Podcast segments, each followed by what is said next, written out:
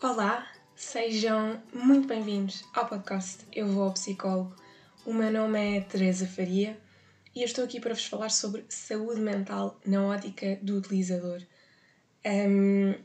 esta é a nossa segunda temporada e na última temporada nós terminamos o episódio no momento em que eu entrei para um consultório de psicologia e, e esta nova temporada vai ser um bocadinho uh, a partir desse ponto, ou seja, vai ser feita um bocadinho um, sempre dentro da temática das consultas de psicoterapia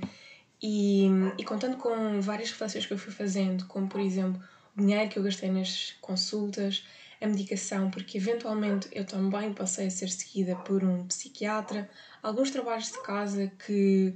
que me ajudaram bastante a, a perceber e a gerir melhor o meu dia a dia e resolver algumas, alguns dos temas assim mais difíceis que, que trabalhámos na psicoterapia. E eu há uns dias abri uma caixa de perguntas uh, no Insta e, e algumas dessas perguntas vou também incluir tanto nos episódios como noutros vídeos que vou fazendo. Eu espero mesmo que gostem, porque é um prazer estar a fazer isto e, e que também uh, se recordem que eu não sou um profissional de saúde especializado, tudo aquilo que, que eu estou a partilhar com vocês parte da minha experiência pessoal e deve ser, deve ser visto e ouvido como tal se vocês sentem que estão a precisar de ajuda, se sentem que algumas das coisas, especialmente os temas mais complexos que eu falo, que, que se calhar até vos dizem qualquer coisa, eu aconselho mesmo que peçam ajuda. E, e é um bocadinho isto, eu espero, eu espero que gostem e vamos ao episódio de hoje.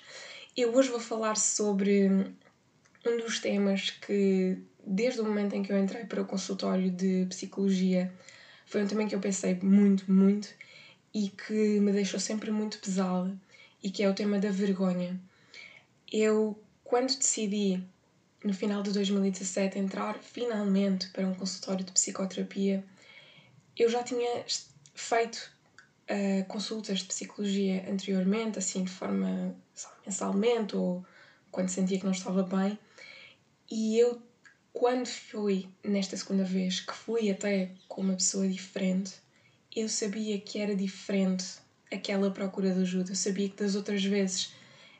eu realmente precisava de ajuda, mas desta vez eu estava num lugar diferente, eu estava num lugar muito mais escuro, eu estava muito mais desesperada e eu sabia que, que o problema era mais grave do que anteriormente.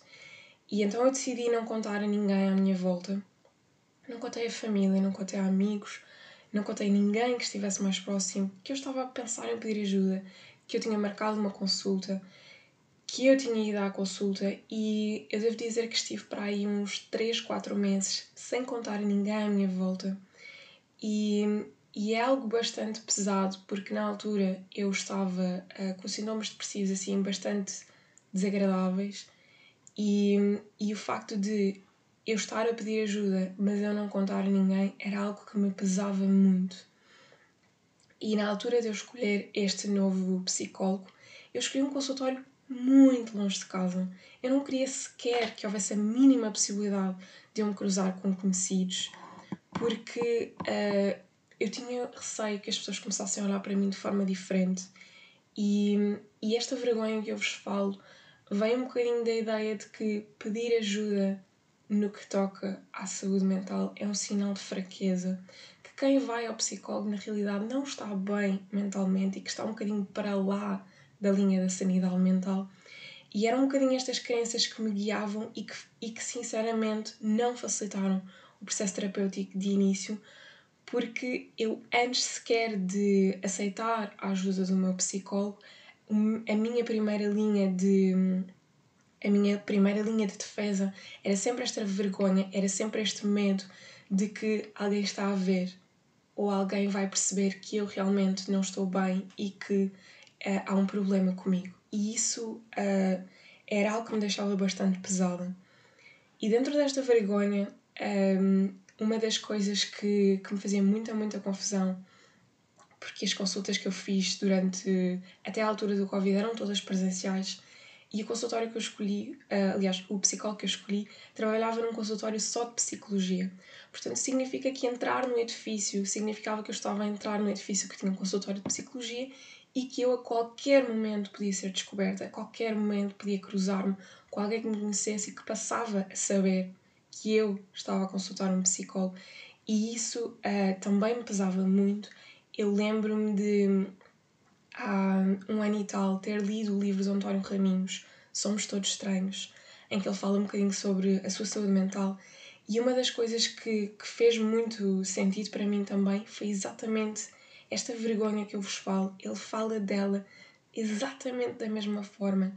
A vergonha de estar na sala de espera, a vergonha de subir no elevador com outra pessoa à nossa frente a pensar: bem, nós vamos sair neste andar e a pessoa vai saber que nós estamos a ir ao psicólogo e, invariavelmente, acabávamos os dois, as duas pessoas que estavam os dois a olhar para a outra, cheias de vergonha, a pensar que iam ser descobertas, acabavam por sair exatamente no mesmo sítio. E isto realmente foi, foi algo que, que marcou-me muito ao início. Quando eu finalmente decidi contar uh, a algumas pessoas, assim, muito, muito próximas, um círculo muito restrito, família muito mais próxima, amigos, eu a primeira coisa que eu dizia depois de contar, olha, eu agora estou a ir a um psicólogo, era não contes a ninguém.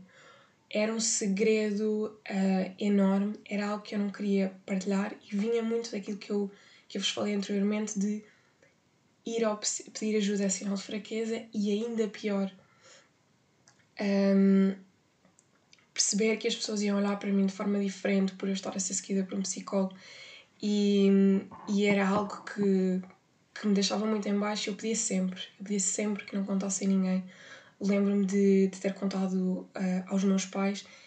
e de ter dito: não podes contar a ninguém, não podes contar a nenhuma tia, não podes contar a nenhuma prima. E, e era todo um segredo. E uma coisa que aconteceu foi que esta vergonha, à medida que o tempo passava, ou seja, eu, eu passava a estar a fazer consultas de psicoterapia há três meses, seis meses, um ano, dois anos,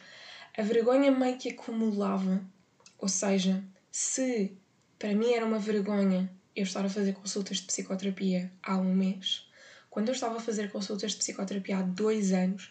a vergonha era ainda maior porque surgia uma crença uh, também muito. Uh, que não facilitava o processo e que me dizia que uh, eu posso, se calhar eu até posso pedir ajuda, se calhar eu até posso consultar um psicólogo, mas há um período determinado, há um período de um ano e duas semanas, estabelecido por uma pessoa aleatória, por uma prima afastada, que me disse que o normal é as pessoas irem durante um mês e três semanas. E a partir do momento em que eu passava esse período, eu era ainda mais, eu estava ainda mais para lá da linha da linha da sanidade mental, porque eu estava a ultrapassar aquilo que era o período normal. E eu acho que já eu falei sobre, um bocadinho sobre isso no episódio anterior. Eu, à medida que fui falando com as pessoas à minha volta e cada vez mais pessoas sobre eu fazer terapia regularmente, há muitas pessoas que me dizem: Ah, eu fiz terapia durante um mês, eu fiz terapia durante dois meses, três meses, quatro meses, seis meses. Eu nunca conheci ninguém no meu círculo que me dissesse que tinha feito terapia durante cinco anos, durante dois anos. As pessoas à minha volta não faziam terapia de forma regular e fazer terapia de forma regular, e especialmente eu, que estou a fazer terapia, estou a ser seguida pelo mesmo psicólogo há 5 anos, todas as semanas, era uma vergonha ainda maior, porque era como se eu tivesse passado o tal período aleatório para o qual eu devesse estar curada. E reparem que aqui eu estou a falar de. Um, a minha crença anteriormente era de que havia o tal período Uh, só que há problemas que são uh, bastante mais complexos, como por exemplo os meus sintomas depressivos, as inseguranças do meu corpo, o bullying e, a acrescentar isso tudo, eu, no início de estar a ser seguida, fui também diagnosticada com uma perturbação de personalidade. E, e este é um problema muito, muito complexo, cujo tempo normal, uh, ou o tempo, o tempo expectável de resolver e tratar com todo o cuidado esta situação não é algo estático, não é algo de. Claro que este problema tem, perfeitamente ser resolvido num ano. Há imensas circunstâncias que podem fazer variar esse período e que fazem com que ele seja mais longo, porque se calhar nós mudamos de casa de repente, se calhar perdemos o nosso emprego e há muitas variáveis que podem mudar e, e nós muitas vezes, e eu senti muito isso à medida que ia ficando melhor, se o nosso médico, quando nós partimos uma perna, diz que nós vamos ter de esperar seis meses para recuperar e realmente ficar bem, não há qualquer receio da nossa parte de pensar que nós somos fracos por precisarmos de seis meses para que a nossa perna cure. Portanto, quando estamos a falar de, de problemas mais sérios no que toca à saúde mental, também não podemos esperar que estes problemas sejam resolvidos num mês, dois meses, três meses. Se calhar não são resolvidos em dois anos. Eu sei que os meus, neste momento, já estou numa fase final, mas os meus demoraram o tempo que foi preciso para eu poder sarar e para eu poder ficar bem. E eu acho realmente que, que tudo isto um, não facilitou uh, o início de eu fazer terapia e, e realmente fez com que fosse um bocadinho mais pesado, com que fosse um bocadinho mais difícil. E hoje em dia sinto cada vez menos vergonha, porque entrar numa consulta de psicoterapia já é algo que faz parte da minha rotina Já é normal eu estar na sala de espera, eu já não estou a olhar à volta a pensar se vou ver alguém. E se vir alguém, para mim é algo bastante natural, porque é como se fosse ao dentista. Um, mas ainda sinto um bocadinho da vergonha, ainda sinto que é estranho eu dizer que faço terapia há 5 anos. E, e acho que quanto mais nós normalizarmos o bom que é alguém estar consciente de que não está bem e de que está a pedir ajuda, eu acho que nós ganhamos muito mais e conseguimos ficar melhor mais rápido, porque é menos uma defesa que, que pomos à frente do processo. Eu espero que isto vos diga alguma coisa, porque eu sei que, que esta parte da vergonha, se calhar, é algo que ainda está bastante enraizado na vossa, na, na vossa, na nossa sociedade. E, e que se vocês sentem vergonha, que falem, com o vosso psicólogo, com as pessoas à vossa volta e que digam: é muito difícil. Um, já sabem como é que isto funciona. o próximo episódio sai daqui a 15 dias e, e até lá tenham uma semana fantástica. Um beijinho.